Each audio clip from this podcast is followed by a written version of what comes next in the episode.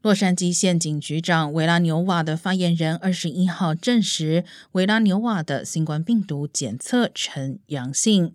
维拉纽瓦目前为轻症，精神状态良好，正在居家隔离，但不清楚他是否已经接种新冠加强针。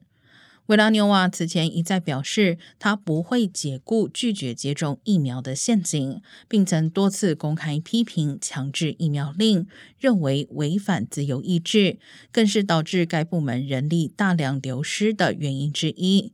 他主张未接种疫苗的员工可进行每周新冠检测，针对拒绝分享疫苗接种状况的员工，则处以纪律处分。